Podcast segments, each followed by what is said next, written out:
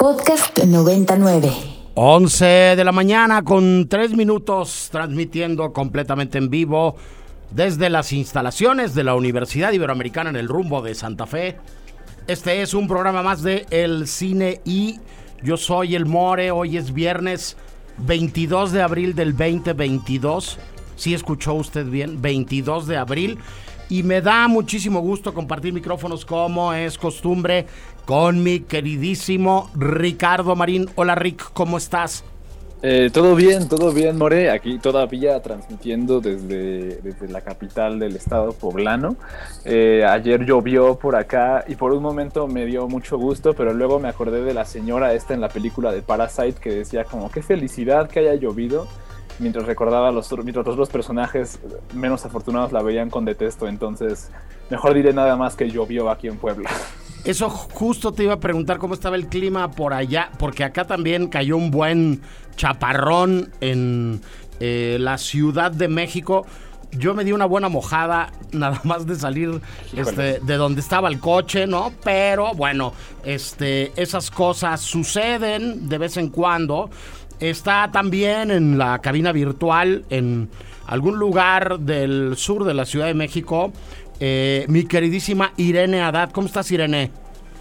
Muy bien, More. Muy feliz de estar aquí con ustedes y platicar de cine. ¿Cómo va ese esguince?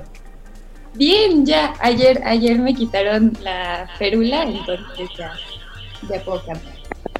Y eh, tenemos en cabina, eh, además, eh, generando, un pequeño regreso a una sorpresa que no están ustedes para saberlos ni yo para contarles, pero pudo venir a la zona de Santa Fe, ya con todo solucionado, mi queridísimo Andrés Durán Moreno. ¿Cómo estás, Andrés? Hola, More, hola, More, muy apenado, la verdad, porque uno quiere empezar lo mejor posible en un día tan especial como este, como, como es el poder sentarse en la cabina después de dos años y algo. Pero pues ya ves cómo es la vida, nos pone, nos pone caprichos de la electrónica, no sucede nada. Pero aquí eh, estamos. ¿Qué se siente volver a la cabina, Andrés? Híjole, ahorita fuera de, de, aire trataba de decírtelo y sigo sin palabras. La verdad es que es una experiencia como, pues como regresar a casa, ¿no? Igual ya estoy siendo muy forever toda la cosa, pero este está bien, se me está bien. Se me Andrés, forever. Eres, eres tú y te queremos y sabemos, todos saben, todos nuestros queridos radioescuchas cómo somos todas y todos en el cine y bueno, a mí me da muchísimo gusto eh, que estemos... Eh, Irene, Ricardo, Andrés y el queridísimo Obando en los controles acá en, en la cabina para hacer un programa más para más allá de la frase hecha con la que cierro yo todos los programas, las dos horas eh, de nuestro día laborable favorito de la semana eh, qué mejor, mi queridísimo Ricardo Marín, que platicar de cine, aunque arranquemos siempre con mi necedad del obituario y tengamos que hablar de la partida de un director de cine y actor muy especial y particular, Jacques Perrin, Rick. Es correcto, More. Justo esta semana, este, el pasado este, 21 de abril, ayer mismo, se nos adelantó el querido eh, Jacques Perrin eh, como tú lo mencionabas, era un eh, principalmente conocido por ser actor y director. Eh, creo que su rostro es inmortalizado y principalmente creo conocido por la por la cámara de Giuseppe Tornatore en esta gran película Cinema Paradiso, esta inolvidable película Cinema Paradiso definitivamente conmovió a, conmueve y conmovió y conmueve y continúa conmoviendo a muchísimas personas, me incluyo entre ellas. Eh, y pues sí, Jack Perrin eh, era, es el, él, él, hace el personaje de Salvatore adulto justamente, ¿no? En unas escenas bastante, bastante conmovedoras, creo yo. Eh, no obstante, yo, yo de hecho, la primera vez que supe de Jacques Perrin era a través de una, era, estaba más, más chavito yo, era a través de una película francesa muy linda también que se llama Los Coristas. Creo que tenía una, eh, implica también que Jacques Perrin tenía como una gran calidez, ¿no? o sea, al menos evidente en la pantalla, era muy capaz de, de transmitir esa misma eh, calidez, pero como tú lo mencionabas, More, también era conocido por ser director eh, y como realizador de documentales, no obstante bajo otro nombre, pero sí, también era conocido por estar detrás de la cámara, More.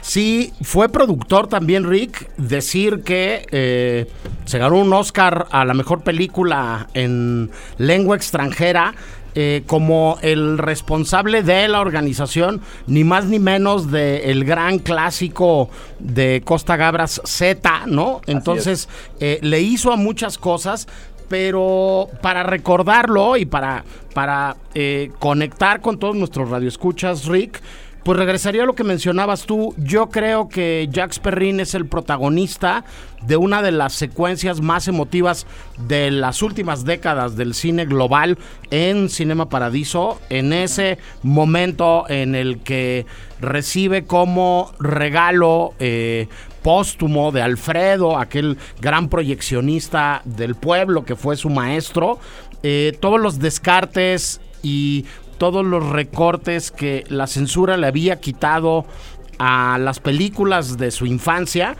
y con un montaje fantástico que, es parte del emotivísimo final de Cinema Paradiso.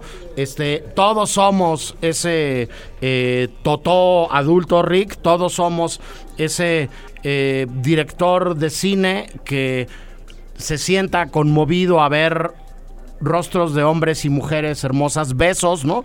Que no estaban permitidos de, de, presenciarse en determinado pueblo, en determinado eh, tiempo, en esta Italia profunda. Y este y bueno, pues con eso creo que nos podemos quedar eh, de, de Perrin Rick. Sí, no, efectivamente, justo que dejó una indeleble impronta en esa imagen, creo yo, ¿no? Sí es muy, es, es creo que todos los que nos gusta el cine de cierta forma nos hemos visto de una manera u otra expuestos a esa, a esa secuencia y nos hemos visto de cierta forma hasta como conmovidos, creo yo también. A pesar de que ni siquiera seamos tan fans de, de Cinema Paradiso, algunos tal vez, este, pero creo que es un poco difícil no conmoverse de alguna u otra forma con esa secuencia. Entonces, sí, descansa en paz eh, Jacques Perrin. Eh, no obstante, el obituario también nos dio otros personajes de quien hablar. Otro personaje fallecido en esta semana, este, también hace dos días, el, el 20 de abril.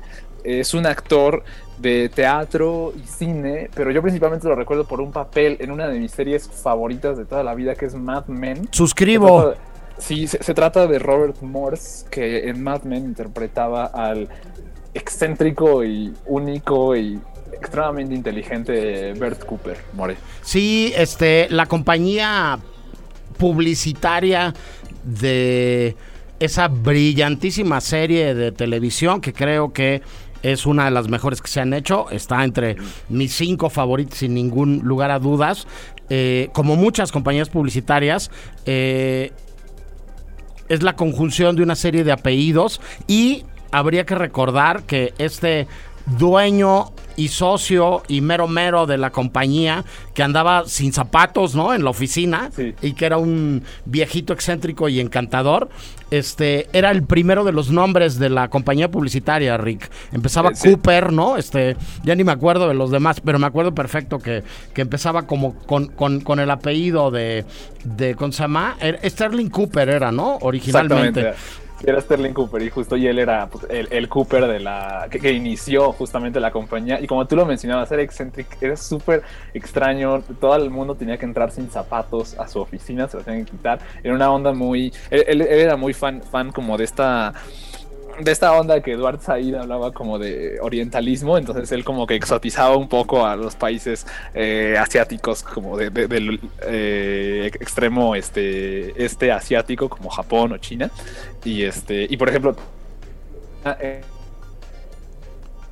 en su en su oficina aparte de un Rothko original tenía también un como una imagen icónica del hentai japonés que era esta imagen del pulpo devorando y dándole sexo oral a una mujer justamente era una imagen eh, que, causó mucho revuelo en la oficina y era muy chistosa esa imagen también justamente entonces sí ese personaje ese actor Robert Morse falleció eh, y mucha gente estuvo recordándolo a través de el momento en el que el propio personaje también falleció en la serie incluso escuchando una canción que se llama justo The best things in life are free, mientras él fallecía viendo a Neil Armstrong llegar a la luna, justamente More. Sí, una secuencia memorable de la serie eh, que construyó un relato bien interesante de la época dorada de las grandes agencias de publicidad allá en Madison Avenue, ¿no? De ahí el, el nombre de, de la propia serie, este, y de una época que se fue para no volver, este, Rick, este, tomaban todo el día, fumaban todo el día, las mujeres embarazadas fumaban,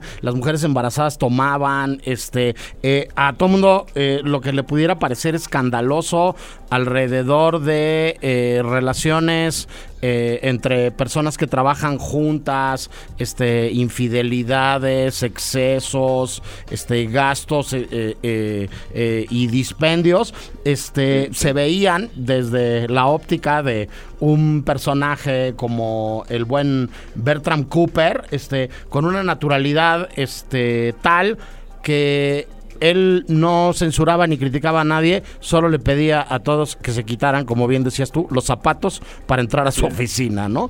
Este, dicho lo anterior y recordando a Robert Morse, también tenemos una tercera baja, digamos, en estas semanas. Eso sí, ya fue en la Semana Santa, fue hace un poco más de tiempo, pero también se nos adelantó Gilbert Godfrey, Rick. Así es, justamente, More. Gilbert Gottfried, uno, un comediante estadounidense. Eh, para el público como digamos de mi generación es y tal vez y si vieron la película en inglés es tal vez conocido por ser eh, la voz de, este Macao, este Yago en la película eh, Aladdin. Eh, no obstante, Gilbert Gottfried tenía una tradición cómica bastante peculiar y muy llamativa, porque era de esas personas que genuinamente no tenía tapujos a la hora de decir sus chistes en su stand-up. Era una persona sin temor a lo políticamente correcto y era absolutamente cáustico e incendiario a la hora de sus chistes. Se metió en problemas varias veces por unos chistes extremadamente poco apropiados. Eh, yo principalmente lo me acuerdo de él por, una, por, un chiste en, la aparición de un documental que se llama Los Aristócratas, que habla sobre un chiste extremadamente sucio para el cual él era particularmente este, talentoso para contarlo y perfeccionarlo. Y también era conocido por una por una voz pues muy particular, creo, ¿no? Tenía este acento neoyorquino muy, muy grueso, muy, muy marcado y con una voz muy, de, con un timbre de voz este súper, súper alto, todo, todo fingido y le daba una personalidad escénica pues un poco inolvidable a Gilbert Gottfried.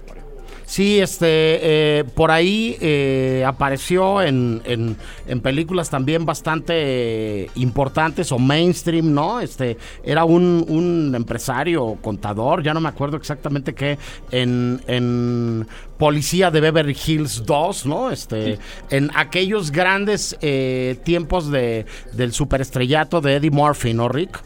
Sí, así es, justamente. En, esas como eh, comedias eh, donde empezó como el body cop, ¿no? Así como, como el, eh, las comedias policiales, como la Academia de Policías y justo Beverly Hills Cop. sí, era, era, era un como, como, comediante como de, digamos, a la hora de estar en, el cine era un comediante semi de fondo, casi casi como esos personajes que adornaban y hacían como más agradable y chistosa como el momento. Pero este pero sí es justo e, e, él, fue el personaje otro de los personajes que se nos adelantó el 12 de abril es decir sí durante la semana de descanso aquí en Ibero 90.9 podcast 99 y bueno hablando de momentos especiales y de eh, invitados especiales nos da muchísimo gusto recibir en la cabina de Ibero 90.9 y de el Cine I a Daniela Michel directora del Festival Internacional de Cine de Morelia buen día, Daniela, ¿cómo estás? Muy bien, muchas gracias por la invitación. No, al contrario, gracias a ti por platicar con nosotros y por hablar de muchas buenas noticias que nos trae Morelia. Se me ocurre abrir la conversación, Daniela, con eh, la, lo que anunciaron hace algunos días ya de que ya hay fechas definidas y oficiales para esta edición 20 del festival, Daniela. Así es, mira, la próxima edición del festival, que será la vigésima, o sea, será un, una edición muy especial por tratarse de cumplir 20 años del Festival de Cine de Morelia. Es, la fecha es del 22 al 29 de octubre para que todo el mundo lo tenga presente en su agenda y ojalá que nos puedan acompañar. Sí, anotar la fecha todos y este empezar a em, relamerse los bigotes con lo que pasa cada eh, año allá en, en Morelia, no nada más por la oferta de películas que es espléndida, sino por todo lo demás que sucede que es algo de lo que me, me gustaría platicar hoy contigo, Daniela. Eh, 20 años del festival, unos cuantos más antes en, en las jornadas de cortometraje en, en, Cineteca, donde empezaste tus, tus andanzas como, como divulgadora y promotora cinematográfica, este, que además han dado frutos muy interesantes en lo que pasa con el cine hoy en México, Daniela. Este, yo insisto mucho desde este micrófono, este, llevando ya 17 años con el programa al aire, de que Daniela, no estaba pasando en el cine mexicano lo que pasa ahora hace 20, hace 22, 23 años, ¿no? Sí, no, la verdad es que ha sido algo pues insólito, nunca nos esperamos. Yo en los años 90, justamente como comentabas, eh, inicié las jornadas de cortometraje mexicano en la Cineteca Nacional porque en ese momento prácticamente no había producción de largometrajes mexicanos, ¿no? Entonces lo único que mantuvo vivo el ánimo creador de los cineastas mexicanos fue el cortometraje. Hice estas jornadas de cortometraje mexicano en la Cineteca Nacional del año 94 al año 2002. Y bueno, en 2003 ya iniciamos con el festival, pero efectivamente había otro panorama. Incluso hace 20 años, cuando iniciamos el festival, solamente había un solo largometraje mexicano que pudimos proyectar en ese momento, que lo proyectamos en la inauguración, pero pues sí, es un panorama absolutamente diferente de lo que teníamos hace 20 años, lo cual me da mucho gusto. Este año, como cada año, siempre eh, recibimos pues alrededor de, eh, y me imagino recibiremos este año alrededor de 800, 900 trabajos en competencia, lo cual me da muchísimo gusto. Sí. Incluyendo Sí, perdón, incluyendo cortometraje, largometraje, documental, todo, ¿no? Sí, y era algo que no estaba pasando, como bien dices, en esa segunda mitad de los años 90, en donde este, me atrevo a decir que, que el cine mexicano, eh, de manera industrial además, y en la lógica de lo que comentabas hace un, un momento de los largometrajes, pues casi había desaparecido. 20 años después, ¿tú te imaginabas que Morelia se iba a volver el referente que se ha vuelto Daniela? No, no, de ninguna manera, la verdad que de ninguna manera. Y bueno, es gracias a un trabajo de equipo que ha sido un equipo muy constante. Prácticamente la gente que empezó conmigo trabajando hace 20 años es la misma, ¿no? Eh, hemos hecho un buen, buen equipo y, no, nunca nos imaginamos que íbamos a ver eh, semejante, se, semejantes transformaciones, ¿no? Pero bueno, ha, ha, ha contribuido también de que es mucho más más económico, más sencillo filmar. Ahora en México hay ciertos apoyos que antes no existían eh, las escuelas están más abiertas. Bueno, ha cambiado muchísimo toda la sociedad, como tú sabes, ¿no? Entonces, creo que ahora es más sencillo que antes hacer cortometrajes, que pues es básicamente donde vemos mucho, le tomamos mucho el pulso de lo que pasa en el cine mexicano. Y, y, y bueno, y también largometrajes, ¿no? Yo creo que, yo creo que ha habido cambios radicales, eh, pero bueno, también el cine mexicano ha sido reconocido internacionalmente siempre de forma constante, ¿no? Recordemos que en el año 2000 eh, Alejandro González Iñárritu debutó con Amores Perros en el Festival de Cannes. Este, poquito antes, eh, también justamente en la Semana de la Crítica del Festival de Cannes, debutó Guillermo del Toro con Cronos. Este, bueno, después obviamente la, todo el, el, revuelo y la, revolución que causó la película de Alfonso Cuarón y tu mamá también. O sea, que, que bueno, de eso a que ahora nos da muchísimo gusto ver como en esos artículos de The Guardian, de que hay también un gran número de mujeres directoras importantísimo, lo cual nos da mucho gusto y lo celebramos siempre en el Festival Internacional de Cine de Morelia. Sí, un, un festival además, Daniela, me sigo como, como por esta misma ruta en la conversación, este, que ha tenido una relación muy cercana con estos tres grandes nombres propios del cine mexicano y con muchos más. Siempre han llevado las películas allá contigo, se han estrenado, han sido inauguración, han dado masterclasses, hay como una vinculación muy importante con ellos tres, pero también ha sido un espacio de formación de nuevos cuadros, no nada más de, cineastas, de directoras y directores, eh, Daniela, sino de gente que ha colaborado contigo y con todo tu equipo, este, muchas eh, talentosas y talentosos amigos, eh, exalumnos, conocidos en, en común. Se me acuerdan los nombres de Mariana Linares, de Daniela Latorre, de José Ángel Villegas, de, ¿cómo se llama? de Santiago Maza, de un montón de gente que se han formado ahí y que luego han, han seguido adelante a dirigir y coordinar proyectos editoriales, a producir y dirigir cine, a programar otros espacios. Este, eh, ¿cómo, ¿Cómo valoras también tú estos 20 años en cuanto a la formación de cuadros en la divulgación cinematográfica, Daniela?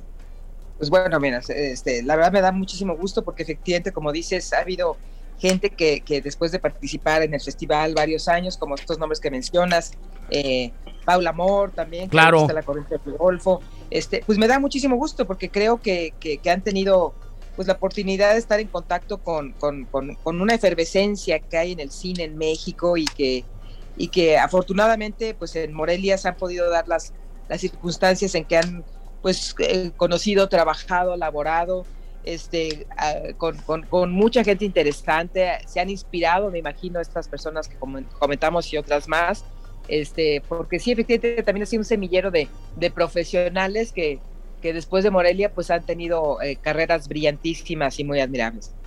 Sí, este, y que bueno, este, conocemos eh, por su trabajo, porque pasaron por acá, por las aulas, las aulas de la Ibero, pero porque nos ayudaron también y colaboraron a desarrollar proyectos. Este, este, el caso concreto de Daniel Torre, a quien le mandamos un abrazo inmenso, pues bueno, una de las de las primeras colaboradoras y pioneras, ¿no? Cuando arrancamos el programa también hace, hace muchos años. Este, un paso más, que es otro de los pretextos de la conversación, Daniela, eh, tiene que ver con cómo funcionan los festivales, y en este caso en concreto Morelia, vinculándose con otros festivales y tendiendo puentes hacia otros espacios, ¿no? Este, podríamos hablar de un montón de instancias con las cuales tienen relación la Academia Americana de Cine, la propia Academia Mexicana, Canacine, este, pero podríamos hablar del Festival de Cine de Locarno y muy especialmente de Cannes se van como hacen ustedes desde hace ya bastantes años, eh, cortos que estuvieron en Morelia por este digamos iniciativa del festival y su buena relación con Canes a Canes este mayo Daniela. Sí mira la verdad es que la el vínculo que tenemos con la Semana de la Crítica del Festival de Cannes es histórico lo tenemos desde el primer año del festival lo cual estamos muy agradecidos. Eh, la verdad yo estaba yo, yo estuve siempre muy sorprendida y muy agradecida y continúo muy agradecida por supuesto de que desde el primer año la, la Semana de la Crítica del Festival de Cannes aceptó que presentáramos las películas de su selección oficial en Morelia, ¿no? Entonces, eh, desde el año 2003 presentamos lo que era en ese momento la selección de la Semana de la Crítica del Festival de Cannes, que es lo que continuamos haciendo. Para mi sorpresa y gracias también a la generosísima invitación de, un gran querido amigo eh, que, que, fue eh, delegado general 10 años, Jean-Christophe John, dijo, Mira, es muy importante que ustedes en Morelia pasen la Semana de la Crítica, pero también es muy importante que allá en Cannes sepan qué están haciendo los jóvenes cineastas mexicanos.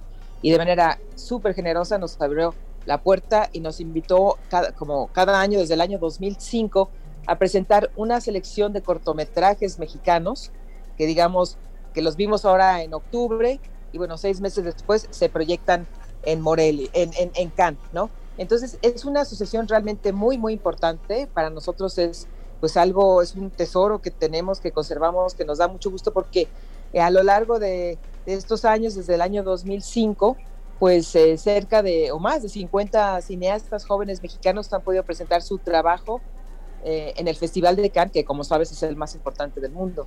Entonces, pues esta asociación es, es, es muy rica, es muy importante para, para el festival y estamos súper agradecidos porque porque pues te digo que desde ya hace 17 años el tener ahí una, una, una un, programa especial en el marco de Cannes y, aparte te puedo decir, es el, único festival eh, del mundo que está invitado de esta forma. Entonces la verdad es que celebramos y admiramos y, y reconocemos de una manera profundísima este gran, gran regalo y gran obsequio que nos hace el Festival de Cannes.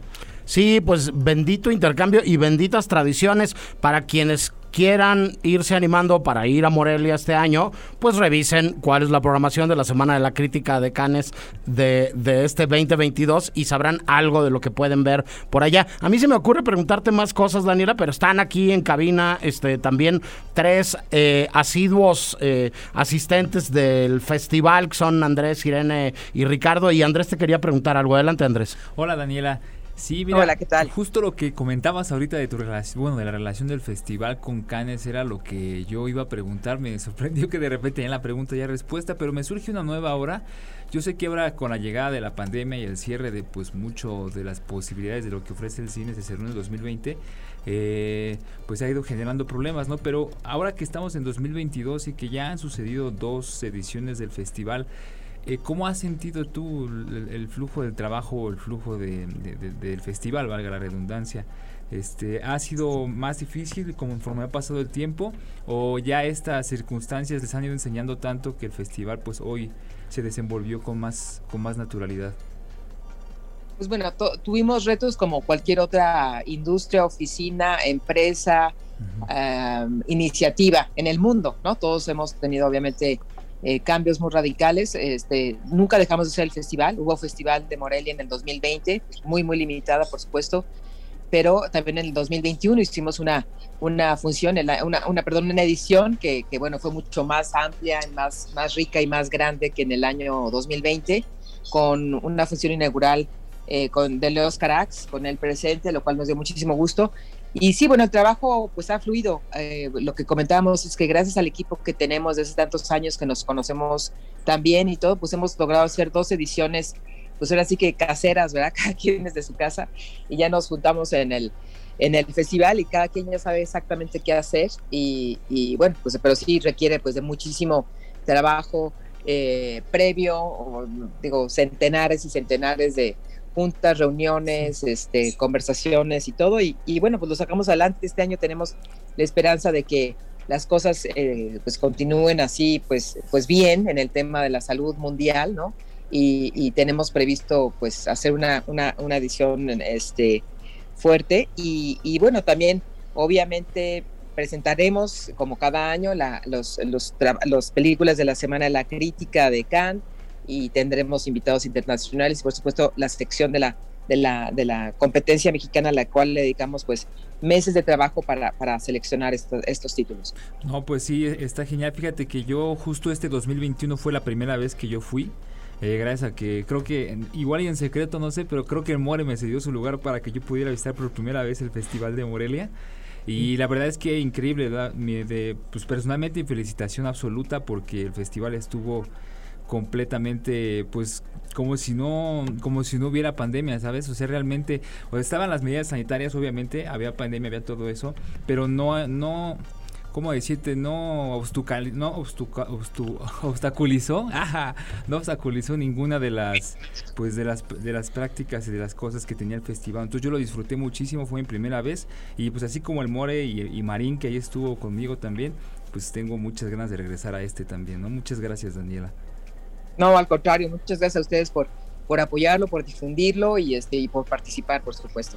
Bueno, pues este nos vemos eh, muy pronto en Morelia, pero no queríamos dejar pasar la oportunidad de dar esta buena noticia de recordar que pues que los festivales son una chamba de 24/7 los 12 meses, Daniela, que que una cosa es ir y pasársela bien con una muy buena selección de películas y otra cosa es que el entender que la maquinaria no se detiene nunca y que bueno insisto, creo que una parte muy importante de lo que hace Morelia es establecer estos puentes y estos vínculos y que México estará en Cannes este, con, con estos cuatro cortos que van a proyectarse y sí. con este trabajo que se sigue haciendo, Daniela.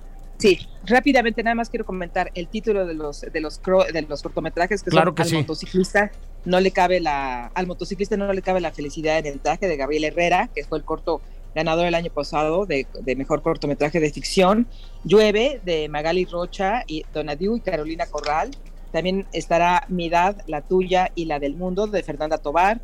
Y también El sueño más largo que recuerdo de Carlos Lenin, que también es un cineasta que ya ha participado en Morelia con, con, con, otros trabajos previamente. Así que estamos muy contentos de, que ellos y ojalá nos puedan acompañar este año en el festival en el festival de Cannes y, y, que además siempre nos da gusto que muchos de ellos vemos este pues le hemos dado seguimiento a sus trabajos y vemos cómo cómo han estado de, de, de, manera deslumbrante trabajando en la industria cinematográfica mexicana. Claro, en el caso concreto de Carlos, ya también con, con el, su largo, ¿no? Con la paloma y el lobo, ¿no?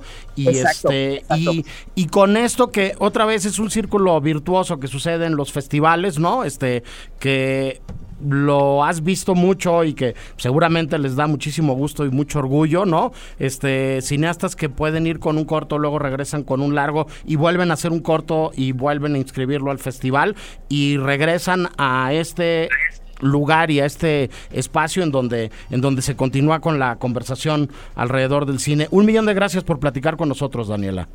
Al contrario, muchísimas gracias a ustedes por, por el espacio. Muchas gracias. Un abrazo. Nosotros vamos al primer corte de estación del programa del día de hoy y regresamos con una hora y media más del Cine I.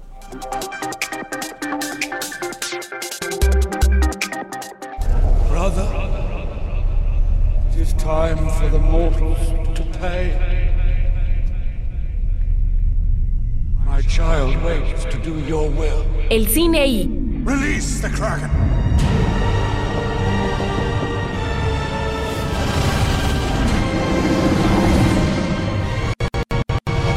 Podcast 99. 11 con 37, seguimos en vivo en el Cine I. Y después de hablar con Daniela Michel, directora del Festival de Cine de Morelia, sobre la presencia de cuatro cortos, selección oficial del festival de la edición anterior, que van a la Semana de la Crítica del Festival de Cine de Cannes.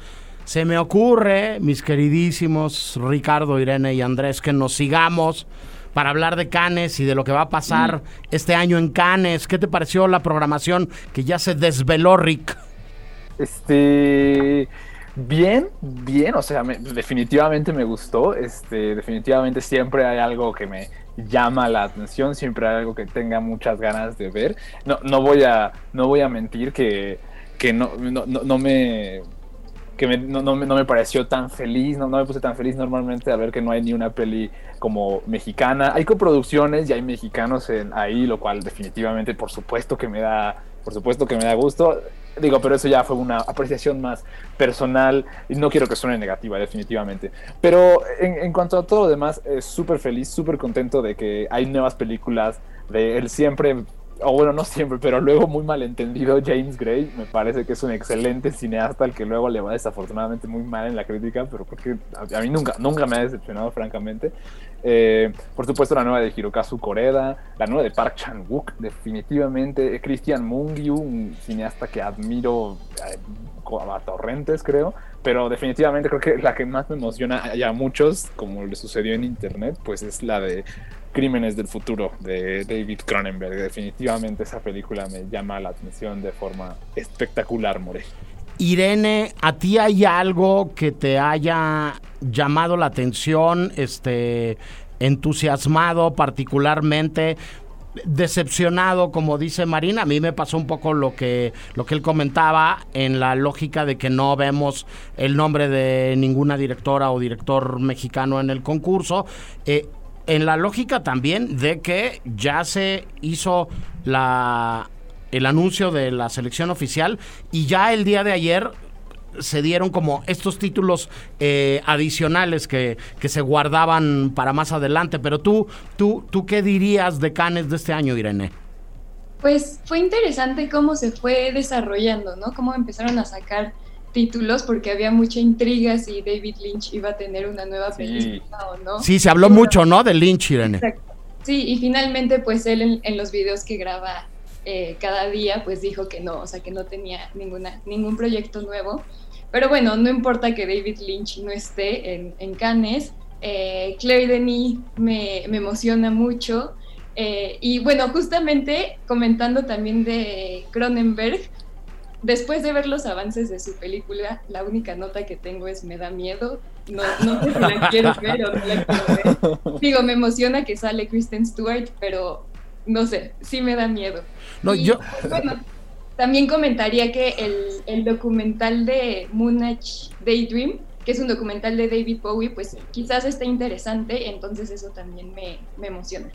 Sí, este, a ver, a mí también me da miedo, este, pero también la quiero ver y sé que voy a hacerlo en el primer momento, en la primera oportunidad que tenga. Este, Claire Denis me parece que es que es un, un nombre propio a seguir importante. Sumaría a Kelly Richard, ¿no? Este, que me da Sí. mucho gusto que esté con Showing Up, con su más reciente eh, película. Y este eh, Valeria Bruni Tedeschi, que una vez más son estas directoras que empiezan a mover los codos, ¿no? En medio del pelotón y que, ¿cómo se llama? Siguen eh, eh, peleando con calidad y con películas interesantes y con propuestas distintas, este, eh, entre las patas de los caballos grandes en la lógica de que, de que hay pues una serie de nombres propios muy interesantes, este, eh, varios ganadores previos de la Palma de Oro, ¿no? Está la nueva película de Ruben Oslund que se llama Triángulo de Tristeza, que ya se alzó con la Palma de Oro con The Square. Está la nueva película de Christian Mungiu, que ya ganó la Palma de Oro con cuatro meses, tres semanas y dos días. Está la nueva película de los hermanos Dardenne, que ya la ganaron dos veces, ¿no? Con Sí. El Niño y con, con Rosetta. Está la nueva película de Hirokazu Koreeda, que ya la ganó también, ¿no? Este con este ¿cómo le pusieron en español? A, Eh, bueno, una historia de familia. Una historia de familia, ¿no? Shoplifters. eh, Shoplifters y este y no sé si se me esté yendo eh, algún ganador previo, pero si nos quitamos de los ganadores previos, está el español Albert Serra, que también me llama Sí. mucho la atención, y está un favorito de este programa, Rick, de varios de los que estamos aquí, este, de Irene, que sé que le encanta Leto, ¿no? Que es Kirill Serebrennikov, ¿no? De quien se puede ver ahorita en Cineteca Nacional, en la muestra internacional de cine, este, mm, eh, su más reciente película, y que va a estrenar la nueva, ¿no? La esposa de Tchaikovsky, este, en Cannes, Rick. Sí, no, exactamente, sí, o sea, se- son... Está, está muy familiar, creo, de cierta forma, ¿no? Como esta selección de canes, lo cual no, no quiero que suene como, como crítica, justo, ¿no? Lo que tú mencionas, son varios nombres este, que ya, de los que ya conocemos, de que ya han estado en, en ediciones pasadas en el Festival de Cannes y que siempre sorprenden, creo yo, ¿no? O sea, los hermanos, creo que los hermanos Dardenne, eh, la última vez que participaron, creo que fue con el, la de el, joven Ahmed, creo que fue la única vez que no han ganado un premio ahí, este, el que sea. Este, entonces, sí, este, definitivamente, siempre, siempre ofrece, creo, una, hay una oferta pues, muy interesante. Eh, en un certain regard, definitivamente, ahí va a estar este, participando este, como productor eh, Julio Hernández Cordón con su película eh, Domingo en la Niebla, una película costarricense. Este, también me gustaría señalar algunas de las películas que no están en, en competencia, especialmente la nueva película de George Miller, eh, que no sé bien cómo vaya a llegar este, al español. Se llama 3000 Years of Longing, que básicamente es como 3000 años de tristeza, extrañamiento, algo, es decir, una forma de traducirla. Y pues la película de apertura, que es eh, una película de Michelle Hazanavicius, que es un remake de una película japonesa espectacular que se llama One Cut of the Dead, eh, solo que esta se llama Final Cut. Es como una película de comedia, horror en primera persona sobre zombies. Muy, muy buena la, la original y me llama obviamente la atención pues este, pues este remake. Pero pues sí, sí, nunca hay pierde, creo yo, en este festival, ya sea en la quincena de los realizadores, en la semana de la crítica y pues, por supuesto en la selección oficial. Sí, ¿qué tienen los festivales de cine? Hoy justo que platicamos con Daniela este, eh, sobre Morelia, ¿qué tiene esta selección oficial de Cannes? Pues que ya alguien se echó un clavado y discutió muchas horas y revisó mucho tiempo un montón de películas y entonces ya existe una curaduría, ya existe una intención en la programación, ya hay una serie de razones detrás de las películas que vas a ver. Entonces, más allá de los nombres propios, que es lo que podemos comentar ahorita, ¿no? Este, y de, de estas particularidades, este, la película guatemalteca que es producida por Julio Hernández Cordón, que digamos es como una de las participaciones mexicanas, la película de Ruben Oslund, que tiene participación de piano y que México es coproductor en la película a través de piano, este, pues hay un montón de nombres que puede ser que no nos suenen tan familiares, pero que igual y ahí está este, escondida la próxima este, Julia Docurnau que va a acabarse llevando la palma de oro, ¿no? O, o va Sí. a acabar eh, generando el inicio de una conversación muy importante que va a ser parte de, de los próximos programas o de lo que se va a estar hablando en el medio del cine todo el año, ¿no? Entonces, bueno, en ese sentido, nos parece que revisar la programación y ver estas cosas, creo que de los que me llamaban la atención o de los que conocemos, solamente se me había oído hablar de Park Chan-wook, que tiene también su nueva película eh, compitiendo por la Palma de Oro, pues eh, solo es el pistoletazo de salida para platicar de Canes de este año. Vamos a seguir hablando este, durante todo el año alrededor de eso. Y Andrés, de un cartel espectacular, de un póster, este, que hace un homenaje a una película preciosa que se llama Truman Show de Peter Weir, que es otra de las cosas que en las redes sociales ha tenido muchísimo movimiento, ¿no? Sí, así es, More. Fíjate que ahorita lo bueno ayer que lo que antier que lo compartía Marín recordaba la primera vez que vi esta película, ¿no? Y cómo se presta como para que pues te generes muchas preguntas de esas que luego a mí Sí. me gusta hacerme. Pero pues sí, esta es mi película favorita de, de Peter Weir y es curioso, ¿no? Estaba leyendo, bueno, ahorita, ahorita en los años que esta fue filmada en 1998 y la otra favorita que es La Sociedad de los Poetas Muertos es de 1989, ¿no? Entonces, pues nada más eso y pues mencionarles que ese, ese cartel pues se me hace una de las cosas más bonitas que ha hecho Canes, incluso pues sobre el pasado, la verdad es que me gustó más este del 75 que del 74. Bueno, pues a ver si lo tuiteamos ahorita desde la cuenta del Cine I. Podcast 99. Seguimos hablando de festivales, mi queridísima Irene, y después de platicar hace un ratito de lo que ha significado volver a la presencialidad para todos estos eventos, pues en Argentina hay un gigante que se llama Bafisi, que es un eh, festival enorme, Irene, y que vuelve este año ya este con proyecciones presenciales, este con una oferta gigantesca, Irene. Sí, pues después de una pausa por la pandemia de COVID-19, el Festival eh, de Cine Independiente de Buenos Aires ya regresa completamente de manera presencial y pues bueno, se van a exhibir casi 300 películas que en serio me parece impresionante. O sea, Es una locura, ¿no? Sí. Sí, una locura y además es en 13 días, o sea, al final no es tanto tiempo. Eh, el festival inició este miércoles que, que acaba de, de pasar y pues bueno, estaba leyendo que el director artístico del, del festival comentó que pues este tipo de eventos al final también se viven junto con la ciudad, ¿no? Y me gusta muchísimo que diga esto porque pues sí, al final la ciudad también es otro personaje, ¿no? Y que esto pasa en cualquier festival de cine, ¿no? Alrededor del, del mundo. O sea, puede ser Morelia, pero también Berlín, ¿no? Sí, los, los festivales toman las ciudades, ¿no, Irene?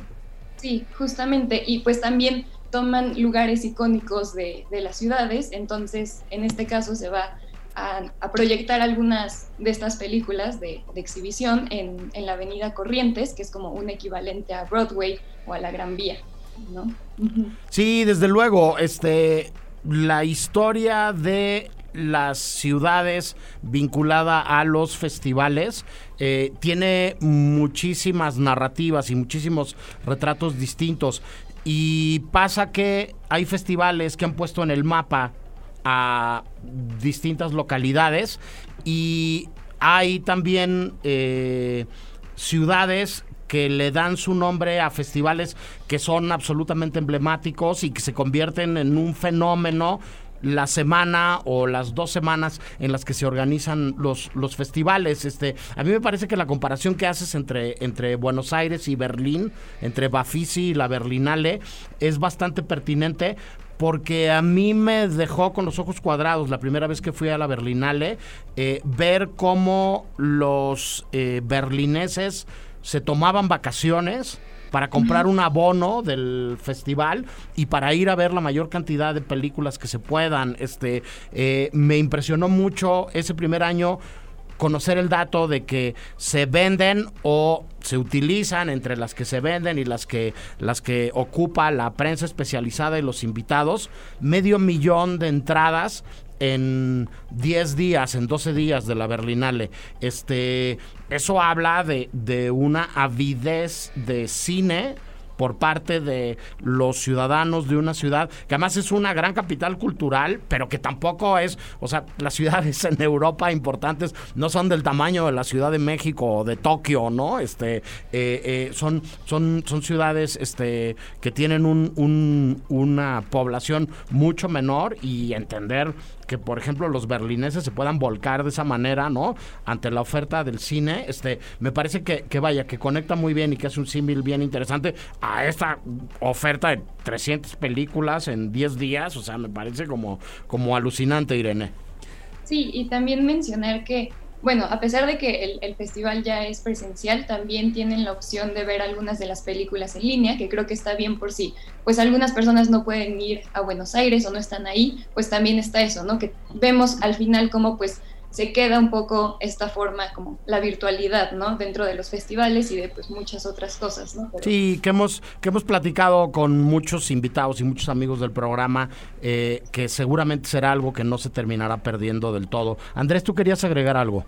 Sí, que justamente la observación que hacías hacia la relación del festival y el lugar, eh, pues es bien cierto, ¿no? Creo, me, me corregirá si estuve en, lo, en, en, en otros planos, digamos, pero creo que Cannes pasó lo mismo, ¿no? O sea, Cannes era una pequeña ciudad súper chiquita, algo que no tenía mucha significancia en el mundo. Llega a Cannes y pues ahora Cannes es Cannes, ¿no? No, Cannes, Cannes es un lugar precioso, muy sí. pequeño en la Riviera Francesa. Claro. Es, es, un lugar de veraneo que además este eh, eh, existía para, para un público muy específico que consumía un turismo muy específico y, una, y entonces hoy Cannes es como parte de, de, una referencia. Hoy Morelia se conoce en el sí. mundo por el Festival de Cine, hoy Guanajuato se conoce en el mundo por su Festival de Cine, ¿no? Y este y hay muchas ciudades que se han puesto en el mapa en esta otra lógica de la que hablaba sí. yo, gracias a los festivales, Andrés. Sí, y digo, también hay festivales de cine, apenas como han dado mucho, muy apasionado con la bicicleta, descubrí que en California, en una, no me acuerdo de la ciudad, pero igual en una localidad chiquita hay un festival de, de eso. Entonces creo que pues como un símil, ¿no? De la fiesta de pueblo. Hay pueblos que son famosos por sus fiestas y creo que aquí en el mundo pues también festivales de cine hacen famosos lugares, ¿no? Y sobre la nota me llama mucho la sí, atención sí. Que, que el Basifi es pues es un festival independiente, ¿no? Prácticamente, y es enorme, o sea, 300 películas exhibidas, pues en ese lugar donde se presenta en 13 días, pues la verdad es que a mí se me hace un logro, ¿no? Y que pues Argentina, los compañeros de allá que me recuerdan a, que seguramente no me escuchan, pero seguramente piensan en mí porque apenas platiqué con uno de ellos, con los que estuve en China, que eran argentinos también. Eh, pues mis más este, honestas felicitaciones, ¿no? Qué bueno que eso está pasando en Argentina, qué bueno que está regresando el cine, qué bueno que hoy regresé a cabina y pues mira, hoy todo, todo va regresando después de dos años, amigos. Muchas gracias. Rick, ¿querías agregar algo?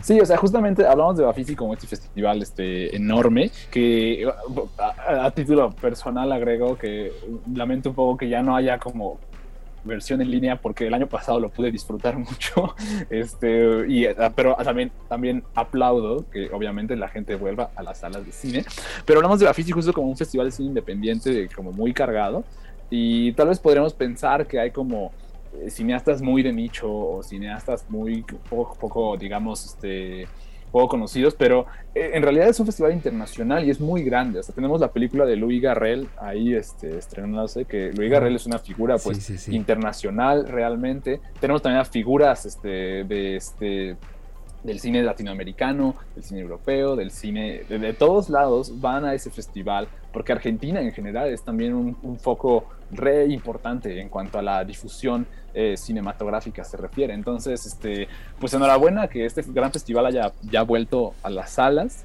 este, porque Argentina, como ya dije, tiene varios festivales que valen muchísimo la pena. Y pues sí, ese, ese era mi comentario. Sí, ba Bafisi es uno de los festivales más importantes del continente, que en Argentina, junto con Ventana Sur, me atrevo a decir que son como, como las dos citas más importantes. Está Sao Paulo en Brasil y desde luego que acá en México están varios de los más importantes, Morelia, Guadalajara, Los Cabos, Guanajuato, ¿no? Este, vamos a ir al corte de la hora. Tenemos algunas notas en el tintero que retomamos ahorita regresando, ¿no? Este, no se vayan, eh, esto es el cine y eh, regresamos en un momento.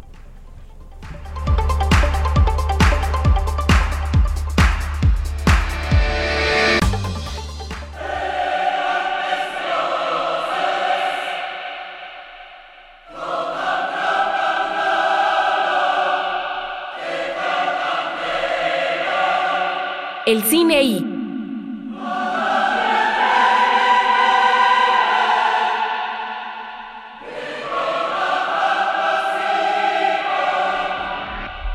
Para más contenidos como este, descarga nuestra aplicación disponible para Android y iOS o visita ibero909.fm.